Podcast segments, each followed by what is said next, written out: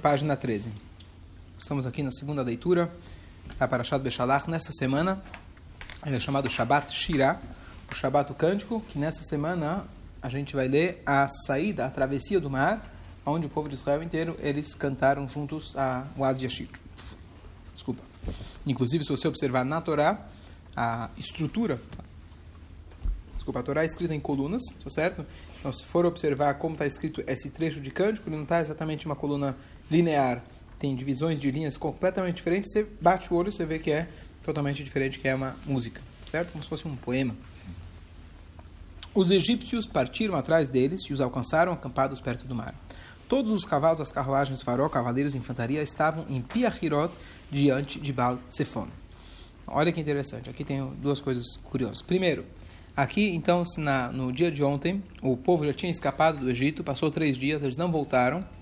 E aí, o Paró endureceu o coração dele, e agora eles vão começar a perseguir o povo de Israel. Deus chega e fala para o povo de Israel, fala para Moshe, dá meia volta e coloca, cutuca o leão de vara curta. Finge que vocês estão, eu quero que vocês voltem para trás. É isso que eu quero. E o povo não teve medo e voltou para trás conforme a orientação de Oshá. E aí, então, os egípcios estavam percorrendo, correndo atrás do povo. Não era muito difícil percorrer, estão falando aqui de 3 milhões de pessoas, qual a velocidade que eles podiam estar tá, tá indo embora. Não foi muito difícil. Então, eles alcançaram eles. Aonde eles alcançaram? Que me importa? Alcançaram. A Torá faz questão de falar aonde eles alcançaram. Então, a Torá fala que foi em Piahirot, um lugar chamado Piahirot, Lifnei Baltsefon, perante Baltsefon. Vamos ver se ele traz aqui. Tá, então eu acho que não traz aqui, acho que ele vai trazer. Ou trouxe antes ou trouxe depois. Mas aqui tem uma coisa curiosa, que ele fala o seguinte. Baal Zephon é o nome de uma idolatria egípcia. E uma coisa curiosa é o seguinte, a gente sabe que a primeira praga foi justamente naquilo que eles consideravam a deidade, que era o Nilus, e Deus transformou em sangue. Os, fragos, os, os sapos vieram do Nilus. Então, Deus ele destruiu todas as idolatrias dos egípcios, mas Deus, Deus deixou sobrar uma que é essa daqui, a Piahirot. A Torá faz questão aonde o povo voltou e lá que eles conseguiram alcançar o povo? Em Piahirot. Por que a Torá faz isso? Porque, porque a Torá faz questão de contar dessa idolatria? Então a resposta é a seguinte: quem quer errar, Deus ainda mantém o livre-arbítrio. Deus fez questão de deixar uma deidade para que alguém levante e falasse: está vendo? Quem fez as pragas, na verdade, não foi Deus. Foi esse. Foi esse. Hã? Foi, foi, foi, esse, foi, foi a idolatria, tá certo? Então, Deus, ele dá sempre o livre-arbítrio para a pessoa. Ele dá. Quem quiser acertar, Deus, você está querendo fazer a coisa certa, Deus te ajuda. Você quer fazer a coisa errada, Deus fala, estou contigo, é isso que você quer? Eu vou te apoiar. Sabe aquele pai fala, não quero que você faça isso, mas é isso que você vai fazer? Eu vou te apoiar. Não apoiar, mas. É, eu vou te dar. Aqui você tem razão, eu estou usando um não termo. Não vou te castigar, não vou te. Não, vou castigar, ou sim vou castigar. Vai ter o castigo. Mas eu, eu, não, vou te, eu não vou te impedir. Não te impedir. Desculpa, não vou te impedir. Porque no momento que você acaba com todas as idolatrias, você não está dando oportunidade para a pessoa errar. Então Deus ele dá a oportunidade, dá a chance para a pessoa errar. Isso é uma coisa na vida que a gente tem que saber que não é porque tem alguma coisa na minha frente que significa que eu tenho o que fazer. Justo agora que eu estou com fome, passei bem na frente desse restaurante. Significa que você tem que entrar? Não. Significa talvez que é para você não entrar e não gastar dinheiro, e não engordar, e não é caché, o que for, tá certo? Então não é porque apareceu que é o que Deus quer. Ah, justo alguém me ligou. Que ligou? Talvez é para testar. Não quer dizer que só porque a idolatria está lá, você tem que servir. Número um. Depois, na verdade, é, peraí, ok? Próximo, próximo versículo, aqui tem uma coisa super curiosa. O faraó avançou, os filhos de Israel levantaram seus olhos, e eis que os egípcios estavam marchando à retaguarda deles. Eles ficaram muito amedrontados, e os filhos de Israel clamaram a Deus. Ok? Então, agora eles olham para trás e eles vê, eles acharam que morreu o Egito, o, o, o Egito, tá certo? Acabou tudo, estamos fora, estamos livres. Imagina você sai da prisão, tá livre, de repente vem os caras lá atrás. atrás de você, tá certo? O que a gente faz agora? E é um desespero total, porque não é uma pessoa fugindo. É, hoje pegaram lá, qual é o nome do cara? Esqueci? Batistino, não consegui ainda pegar o nome dele, tá certo? Não é uma pessoa que consegue escapar por 32 anos, 37 anos, 37 anos, tá certo? Uma vida inteira, né? É um povo inteiro, não tem como, você não vai abandonar, abandonar a tua família, você vai fugir, não, não tinha o que fazer, não tinha o que fazer. Então, o que acontece? Eles ficaram com medo e gritaram para Deus. E aqui o Rashi faz um comentário interessante, que o verbo usado aqui no hebraico, ele fala assim, Nosea achareihem. Nosea não é nosim. Nosim seria o plural. Estão viajando, perseguindo o povo de Israel, os egípcios. Está escrito, eles estão viajando no singular. Belev echad keish echad. Traduz? Com um coração, com uma só pessoa. Ou seja, a intensidade da união deles, todos os egípcios, mais sadik, menos sadik, se juntaram agora e falaram, vamos acabar com o povo de Israel. Essa é a história. Aonde nós temos um termo muito parecido com esse, logo antes que o povo de Israel foi receber a Torá, lá também está escrito Vaichan Sham Israel, o povo acampou no singular, e aqui nós sábios trazem, tá vendo? Como uma só pessoa com um só coração. Então, aparentemente, é uma coisa igual. Os judeus se unirem, se uniram para receber a Torá, eles aqui uniram para destruir o povo judeu. Mas aqui tem uma diferença básica muito curiosa. A linguagem é uma pessoa, um coração, mas a ordem dos viadutos, dos tratores, né? A ordem dos fatores altera o produto nesse caso. Quais são os fatores? Coração e homem. Um só homem, um só coração. Um só coração, um só homem. Nos, no povo judeu, para receber, está tá escrito como um só homem, com um só coração. Nos egípcios está escrito com, uma, com um coração, como só homem. Qual que é a diferença? Coração é paixão. As pessoas de diferentes meios, de diferentes origens, podem se unir por uma única paixão. 30 centavos vai subir o ônibus. Eu não te conheço, você não me conhece, mas nós todos vamos na Paulista protestar. A gente vai quebrar tudo, ou botar o colete amarelo, quem for. Porque colete amarelo, por exemplo, comentaram que tem os extrema esquerda e extrema direita estão juntos lá. No colete amarelo, eles estão de acordo, tá certo? Então, por uma causa, que significa coração, com um só coração, as pessoas conseguem se unir. Então, isso foi o que aconteceu no Egito. Eles tinham lev errado, um coração, eles tinham uma causa em comum, uma paixão em comum, acabar com os judeus. Como consequência disso, então eles decidiram se unir se tornaram uma só pessoa. No povo de Israel, em nenhum momento teve só uma só paixão. O povo sempre acredita, cada um é cada um. Tem Reuven, tem Shimon. Só para começar, tem 12 tribos. Dois judeus, quantas sinagogas? Tá certo? Então, não começa pelo coração. Começa pelo fato que nós essencialmente somos um. No fundo, no fundo, somos irmãos. Quando acontece alguma coisa com um de nós, Deus nos livre, que você nunca ouviu falar, do outro lado do mundo, lá no Oriente Médio, uma pessoa mexe com qualquer um. Por quê? Porque é Ishechad. Nós somos uma pessoa só. Nós somos uma pessoa só. É um órgão seu, é um dedo seu, é uma perna sua. Como consequência disso, eles então juntaram também as suas paixões e seus corações. Essa é a diferença. Então, pessoas comuns, qualquer um, mesmo inimigos do povo de Israel, tem inúmeras vezes que eles se juntam, eram inimigos entre si, mas se eles têm uma causa em comum, pega o Oriente Médio inteiro, tá certo? Eles estão se matando, mas uma coisa, eles concordam, eliminar Israel. Deus nos livre, tá certo? Isso eles concordam. Se for para isso, eles se juntam. Maiores inimigos, xiitas, sunitas, com todos lá, tudo o que acontece, todas as várias facções, etc. Então, essa é a diferença. O povo judeu não é que a gente se une por uma causa. Ah, vocês aí, esse povo, vocês são unidos. Se eles soubessem o que a gente tem aí, se eles soubessem quantas diferenças e quantas. Para quem olha de fora, é tudo, né, tudo judeu, tudo igual. Se conhecesse, não é nada igual. Cada um tem uma linha completamente diferente. Mas sim, somos uma pessoa só. Somos uma pessoa só. Em determinadas situações, até as nossas paixões, nosso coração se torna único, porque na essência somos uma pessoa só. Então, essa é a diferença entre os egípcios e nós. Agora, ontem eu comecei a comentar sobre esses quatro grupos. Então, a primeira coisa que a gente viu aqui no versículo 10, ele fala que o povo de Israel, o que, que eles fizeram quando apertou a apertou a, o, pro, o problema, como falar, apertou a Deus apertou a situação? O que, que eles dificultou a situação? O que, que eles fizeram? Ai, meu Deus. Foi a primeira coisa. Eles olharam para. Não, não reclamaram, gritaram. Gritaram para Deus. Tá certo? O que, que faz um judeu? Você se vê numa situação. Tarde. Você se vê numa situação, mar na frente, egípcio atrás, não tinha para onde fugir. O que, que você faz? Oi, Vasmir. Oh my gosh. Apela. Certo? Você vai lá, Shema Israel. Depende, a gente falou, né? Tem várias linhas. Cada um vai usar a sua língua. Essa, essa foi uma, uma reação do povo. Eles disseram a Moshe: Será que não havia sepultura suficiente no Egito? Por que você tinha de nos trazer até aqui para morrer no deserto? Como você pode nos fazer tal coisa tirando-nos do Egito? Então agora a gente já tem a primeira reclamação. Até agora estava tudo maravilhoso, porque eles passaram um ano tranquilos, né, sem pragas, sem trabalho. Moshe tirou eles de lá. E não só isso, eles demonstraram extrema coragem até agora. Pegaram o sangue e colocaram nas portas para o anjo da morte pular. Pegaram, prenderam os cordeiros, que era a deidade egípcia, prenderam na, na, no pé da cama por alguns dias. Tiveram coragem de enfrentar os egípcios. Saíram de lá. Deus falou: voltem para trás. Voltamos para trás. E agora? agora a gente foi para trás e os egípcios estão atrás de nós. Então, tiveram agora alguns que manifestaram, não são, não são todos, mas se manifestaram para Deus e começaram a brigar. O que, que você fez com a gente? Faltava sepultura lá no Egito, certo? Especialmente que lá não, não, não enterravam, né? Aí eles mumificavam. Então, com certeza não faltava. Tá certo? Eu não sei se era mais barato ou mais caro que. É, muito mais caro. Hã? Muito mais caro. É mais caro mumificar? Com certeza.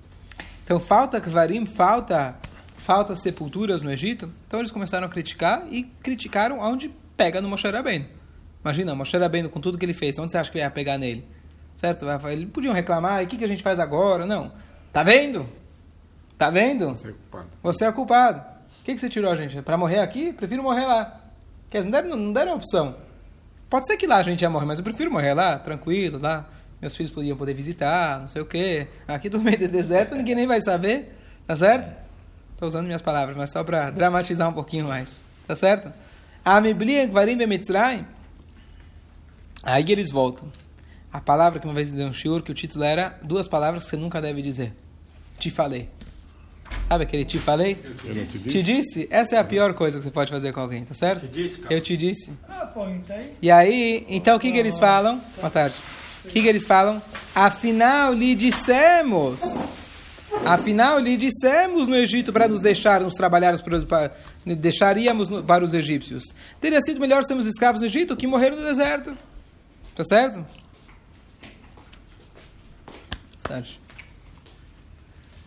Então, essa é a frase do Eu te disse. Muito dele, ele tudo, tudo. Moshe disse ao povo: Não tenham medo, fiquem firmes e vocês verão a salvação que Hashem fará para vocês hoje, pois os egípcios que vocês veem hoje não voltarão a vê-los nunca mais. Deus lutará por vocês e vocês devem permanecer calados. Então, aqui o Rashi ele comenta, nossos sábios comentam, desculpa, o Rashi não traz, de que aqui haviam quatro, quatro grupos no povo de Israel. Um a gente já viu que, o que, que eles falaram? O primeiro eles começaram a falar. É, Vaitzaku el Hashem. Eles gritaram para Deus. Rezaram. Shema Israel. Hashem, por favor, ajuda.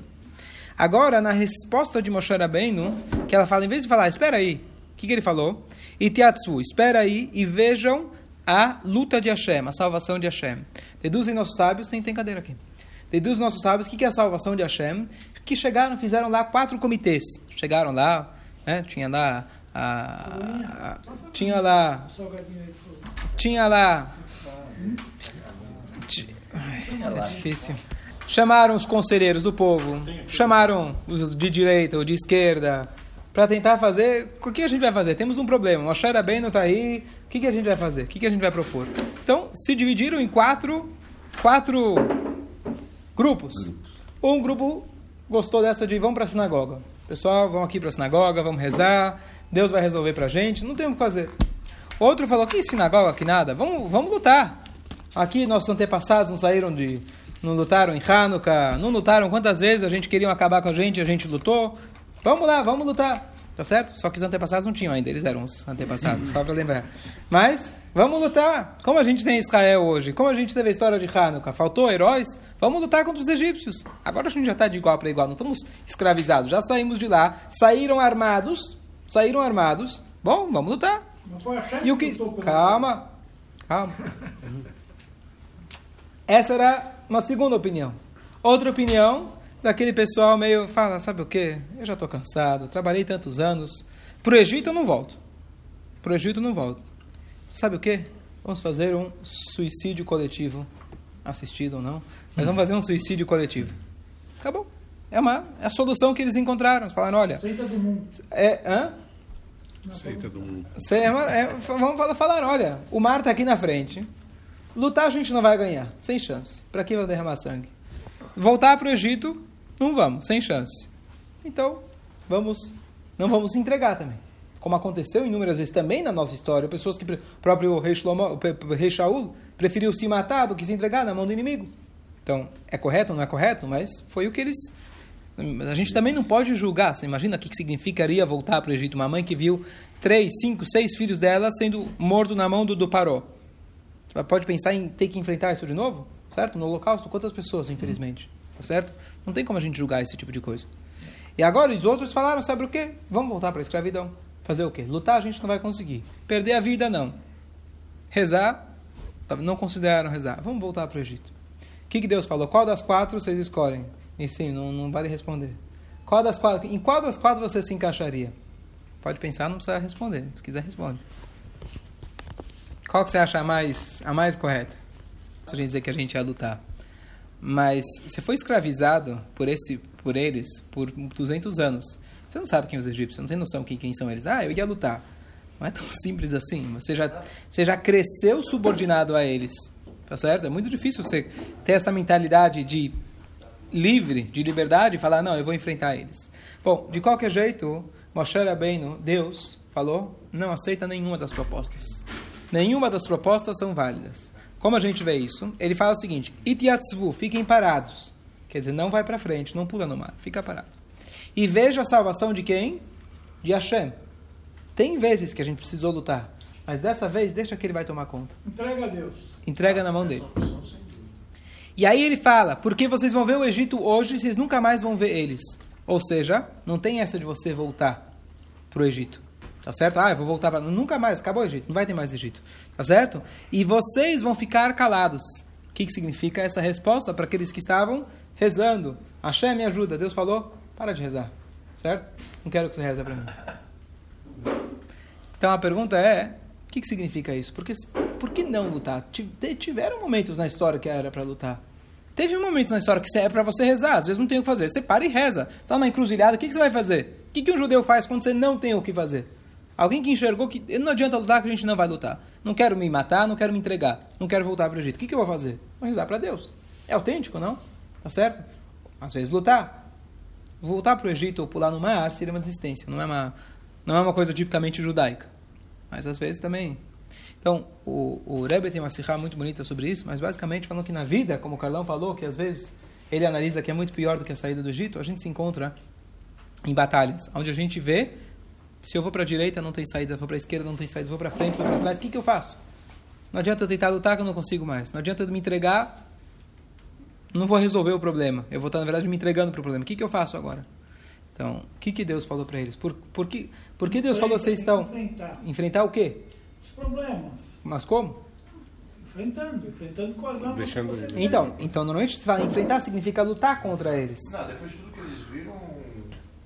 Teoricamente, talvez a melhor das todas as opções, esquece rezar, porque rezar é sempre bom, mas talvez seria confrontar eles. Deus falou, não, nesse caso não é para confrontar. É o que está dizendo, vamos confrontar o problema. Então, por que, que eles estavam errados? Tem vezes na história que esse é o correto. Então, o que acontece? Porque eles estavam errados? Porque Deus já havia dito que o caminho deles era chegar no Monte Sinai. Desde o início, quando Deus falou para Moshe Rabbeinu, eu vou tirar esse povo para quê? para que vocês possam servir a Deus e receber a Torá. Eles já sabiam dessa mensagem, que eles saíam do Egito e o destino era chegar no Monte Sinai. Posso? Então o que acontece? O destino não era voltar para trás e nem lutar, nem olhar para trás quem está atrás de você. Qual foi? Quem foi a única pessoa que teve a atitude correta? Não? Nachshon Aminadav. O que, que ele fez? Ele pulou no mar, mas não pulou com o sentido de vou me matar. Ele pulou no sentido de se o Har Sinai está naquela direção, é o lugar onde a gente pode ir para continuar a nossa viagem, vamos seguir a viagem. Então, o Rebbe compara, ele fala uma coisa incrível. Fala, como assim não é para rezar? Rezar é sempre uma boa, uma boa saída, tá certo? Nunca vai fazer mal rezar. Óbvio que a gente tem que rezar. Óbvio que a gente tem que lutar. Mas o que acontece, quando Deus já te deu a instrução, Ele falou o que, que você tem que fazer, você tem que parar e escutar o que Ele falou. Ele falou para você continuar a viagem. É isso que você tem que fazer. Ah, mas não consigo. Continua a sua viagem. Ah, não dá, tem um mar na frente. Continua a sua viagem. Não, Deus, por favor, faz um milagre. Eu não, eu não quero, não estou aqui para fazer milagres. Eu mandei você fazer a sua parte. Então, muitas vezes a pessoa reza e acaba delegando as responsabilidades para Deus. Você pode rezar e deve rezar para que Deus te ajuda para você fazer a tua parte, não ele para fazer por você. Então esse foi o erro deles quererem rezar nesse momento. Agora não é hora de rezar. É a hora de você enfrentar, você cumprir aquilo que você já pediu para Deus. Então, por isso que eles estavam errados nesse sentido. Então, nas, às vezes na vida tem momentos de, de rezar, tem momentos de lutar, tem momentos às vezes até a gente ignorar o problema, mas da beira de Israel Veissal, continua adiante, sabe? Estou pensando, às vezes tem malucos aí que con- conseguem ganhar muito dinheiro. Todo mundo fala, você não vai, vai dar errado, e você está com um problema terrível, e o cara se mantém firme na ideia, o cara vai, o cara vai, ele não, não tá olhando para nada. Mas, meu, você está caindo no mar, tá- passou aqui das tuas narinas. Ele é um inconsequente, tá certo? Às vezes dá certo, às vezes dá errado. Mas quando você está fazendo a vontade de Hashem, você tem que ser, entre aspas, um inconsequente. É isso que Deus quer? Vou seguir adiante. A água vai entrar na, na minha narina, eu vou morrer? Não, meu problema. Eu estou fazendo o meu. Naquele momento, isso era ter fé, né? Não parar para rezar. Exatamente. Fé naquele momento é você agir, não, não, Não parar para rezar. Parar para rezar seria Deus, resolve para mim, eu não estou conseguindo. Não. Certo?